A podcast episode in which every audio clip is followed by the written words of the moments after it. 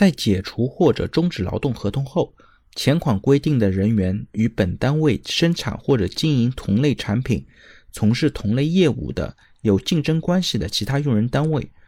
或者自己开业生产或者经营同类产品、从事同类业务的竞争限制期限不得超过两年。这一条呢，其实对于什么样的行为属于竞业限制行为，以及对于竞业限制行为的期限都做了规定。